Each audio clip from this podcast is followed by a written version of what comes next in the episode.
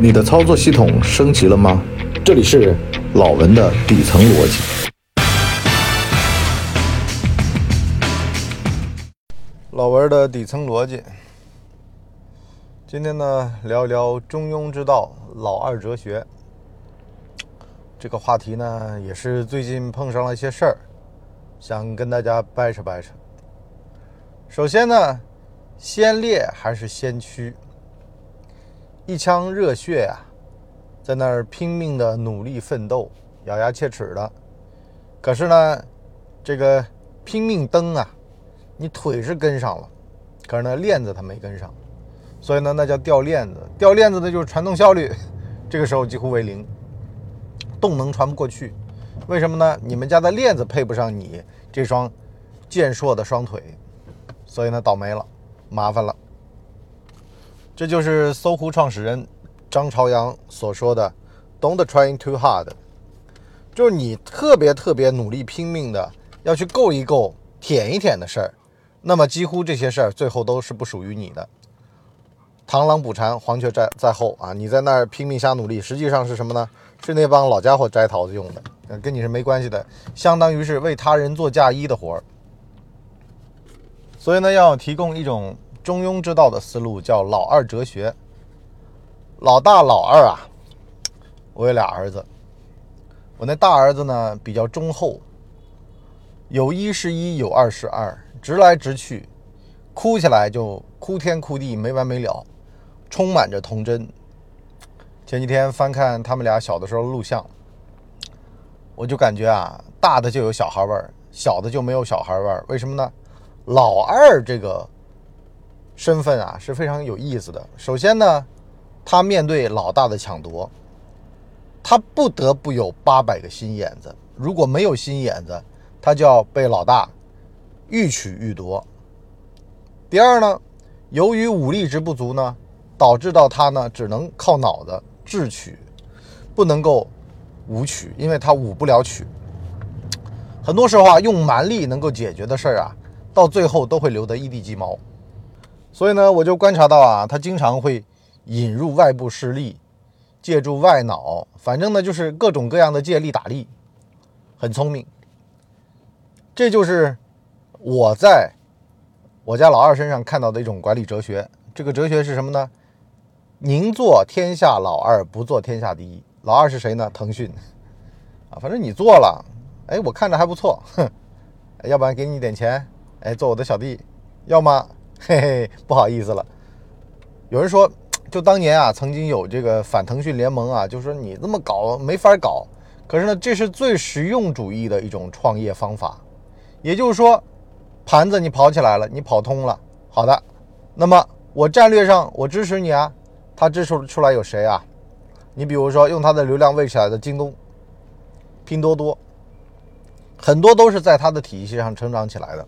其实说明个什么呢？就是潮汕人啊，因为他们的创始人是这个小马哥是海南生长的，但其实应该算是啊深圳啊，但是就是这一代的吧，反正我也不太了解啊。潮汕、广东，反正人家里边分得很细的，就跟人家看咱们浙江一样的，所谓的温商、胎商啊，什么义乌商，人家外省人就说你浙商，人家说不不不对不对吧，我的文脉不一样的。我这边靠近黄山，我有徽商的影子等等的，反正都要附庸一套一番啊。潮汕呢，反正应景精神嘛，对吧？客家人比较多。那么很有意思的一个特点就来了，Don't trying too hard，不要太过于努力。其实是什么呢？就是老二、老大趟过的所有雷。你看嘛，家里的大哥一般都是那种非常非常努力，但是呢，很多时候啊，处处碰壁。老二呢，轻轻松松借力打力，就完成了老大完成不了的，就踩在前人的肩膀上。用艾萨克·牛顿说的那句话来说的话，就是我只是踩在了巨人的肩膀上。你说我有什么发明创造吗？一个破苹果砸我头上了，哎，苹果砸别人头上为什么不会发生呢？砸我头上就会发生呢？首先呢，在这儿呢也插一个题外话：刷牙、冲牙的时候是灵感最佳的时候，为什么呢？这会儿，哼。你没有别的事儿可干，人在没有别的事儿可干的时候，脑子里面最容易出东西。你发现没有？就是当你被禁锢在一个空间里面，只能做一个动作的时候，这个时候灵感是无限的。所以呢，老二哲学跟随战略用在带队伍、指标考核等等方面都是适用的。什么意思呢？当你还不明白水深水浅的时候，尽量的低调，潜龙勿用，别被人看出来你是什么品种的鸟啊！你可以有天大的本事，但是这个时候，希望你先安静点儿，先观察观察形势，先把整个事情的源头给弄清楚。当你弄清楚了这里面的一些本源的东西的时候，你才会发现说，哦，原来是这么一个玩法。那么再去出手，也就是说，事情不明朗之前先做老二，事情明朗了之后，也别吃得太近。前几年创投圈有一个非常非常不好的思维，而且荼毒害人，说什么，当你在牌桌上牌顺的时候。风头好的时候，一定要一把 all in，梭哈，把这个赌徒心理公开的去宣扬。实际上这是非常不对的。为什么呢？老二策略实际上就是啊，不要做的那么大，先等一等看。你比如说餐饮界嘛，很经典的这个思维就是什么呢？巴奴和海底，海底捞，哎，做的大，对不对？赚的时候赚死，亏的时候亏死。巴奴呢，店数店数少。做毛肚火锅品类单一，可是呢，持续的把底盘给打造好了之后，相反，它的发展我觉得未来是比海底捞要好的。为什么呢？这个基本功非常重要。你做老二的时候，其实最关键是什么？肌肉还没长好，还没长全，这个时候千万缓称王，广积粮，高筑墙。你看，是吧？老朱，老朱虽然。后世被黑的很厉害啊，就说这脸长得什么地，对吧？但是老朱的这个老脑子啊，其实我觉得有的时候就是这种很简单、很简朴的一种思维，它胜过于那种所谓的霸王思维，就项羽的那种玩法。毛主席说的嘛，不可沽名学霸王啊，你沽名钓誉，你学学霸王没关系，但是实用主义还得看老朱和老刘，刘邦啊，沛县那位啊。所以呢，很多时候。咱们总结回来啊，就是为什么我说这个底层逻辑呢？是因为我现在发现啊，好多的人都拼命努力，咬牙切齿，蒙眼狂奔，我要开店。我说，那你能不能先去那个店里面啊，先打工一段时间，卧底一段时间，先把里面的成本、物料、进货、供应链各种各样的一些搞清楚了。你先别着急嘛，对不对？你拿着钱，打着工。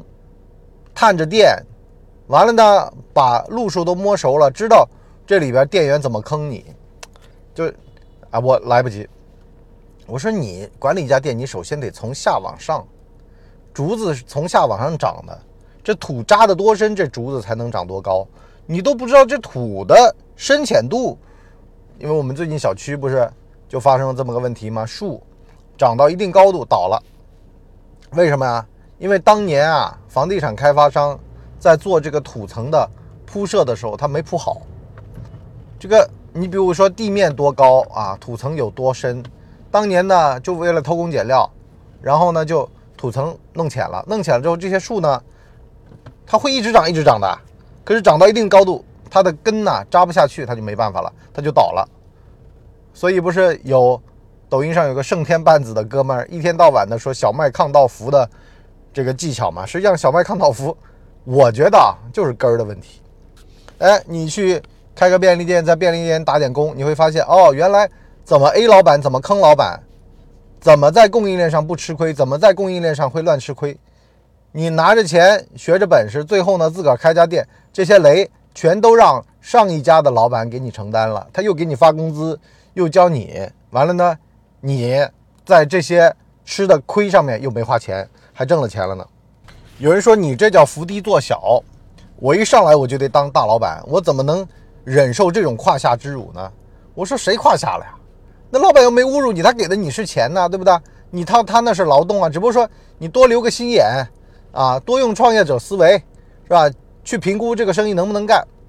你把这套思维应用在所有你干的工作上面，你会发现突然豁然开朗，以前想不通的想通了，以前。搞不明白的，你就搞明白了，是吧？为什么这个人的行为模式会这样？所以呢，这个事儿其实啊，伏低做小什么呢？伏低做小是跟人搞关系，然后呢，希望通过关系达到自己的目的。而积蓄实力呢，就是你先潜龙，先勿用，先不要把自己觉得有大用，先小用着，小用着之后，老二战略跟随，反正呢，人家付你的学费，等到你羽翼渐丰能飞的时候，那你一飞冲天，人家根本就拉不着你，没办法。为什么那么多人说，哎呀，有人嫉妒我，有人诽谤我，有人就是半路上来弄我？那就是因为其实。在羽翼还没丰满的时候，你宣誓你的主权，啊，开始说称王了呗，啊，被称王的时候，被打的最多的就是这些称王的，是吧？很多就是为了这个名头，为了这个面子，为了沽名，从而呢被猎枪盯上了，枪打出头鸟嘛。好了，我们上半集就先聊这么多。有人说，哎呀，你这个跟鲁迅说的那个什么中国人的思维啊，这个好像啊，对不对？你这个是劣根性啊。其实啊，我说啊，当年鲁迅他是求好心切，没办法了。这个其实很多的技法、心法，几千年下来，它有一定的道理的。但是呢，到了那会儿，对的它都是错的。